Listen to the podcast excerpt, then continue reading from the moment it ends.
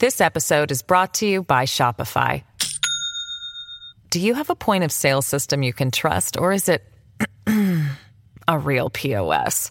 You need Shopify for retail. From accepting payments to managing inventory, Shopify POS has everything you need to sell in person.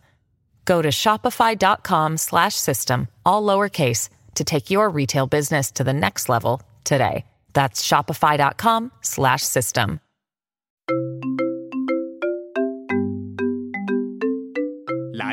ラマ「幸せの高取家」福岡市早良区の2世帯住宅に暮らす高取家。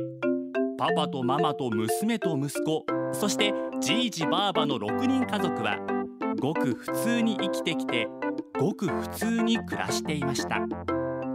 平凡な人々と平凡な毎日。それでも高取家の人々はとてもとても幸せなのでした。師走のカレンダー。その後。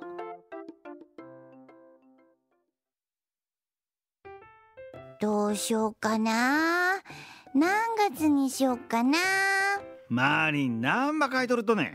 未来のカレンダーを作っとうと未来のカレンダー？うん来年のカレンダーに学校の予定を書き込んだっちゃん。ねえママ。うん。始業式とか卒業式とか決まっとる行事あるけんね。うん。そん時ねもう決まっとう予定を書き込むのは普通やけどまだ決まっとらん予定も書き込んだら面白いかなって思って。例えば？うーん。令和ボーイズのコンサートチケットはまだゲットできとらんけど絶対行くぞって思ってコンサートの日付に丸をつけとくとか？ああ起こってほしい未来の予定を書き込むってことね。そう。決まっとることだけ書いとけっつーの。でもさそうやってカレンダーに印をつけとくともうすぐやん頑張ろうって気分になるやんその予定に向かって行動できるようになるっちゅうこつか。自分で楽しい未来を作りようみたい。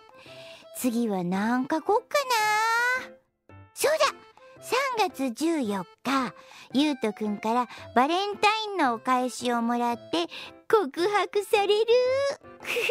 まだチョコあげとらんとに。よし俺も書くばい。親父には俳句クラブやら町内会やらしか予定ねえやろ。ちっちっち来年の俳句コンクールの授賞式の予定ば書くと。まだ応募しとらんとに？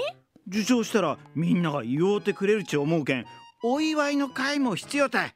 よーしいつにしよっかな。いちいち楽しそう。受賞する気満々ですね。今度は13日の金曜日選ばんようにね。仏滅にも印つけんように。おうよーししかっぱ書き込んどこうついでにそのカレンダーにことわざも書いとけ。取らぬたぬきの川山用ってな。下手の横好きも書いといたら？みんなひどい。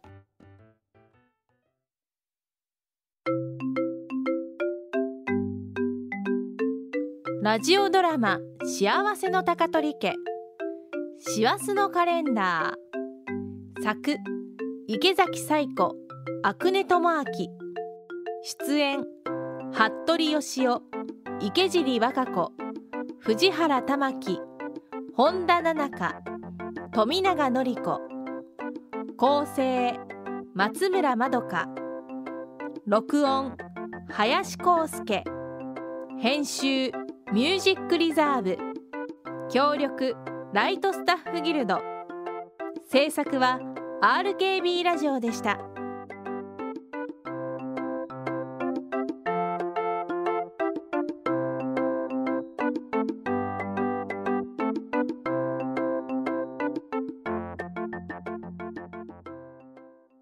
拓司と歩く25分。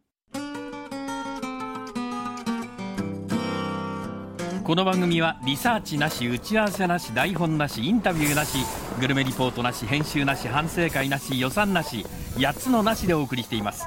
私と勝木かなディレクターの世間話を聞きながら一緒に散歩している気分になりませんか？福岡の地名が出てきますよ。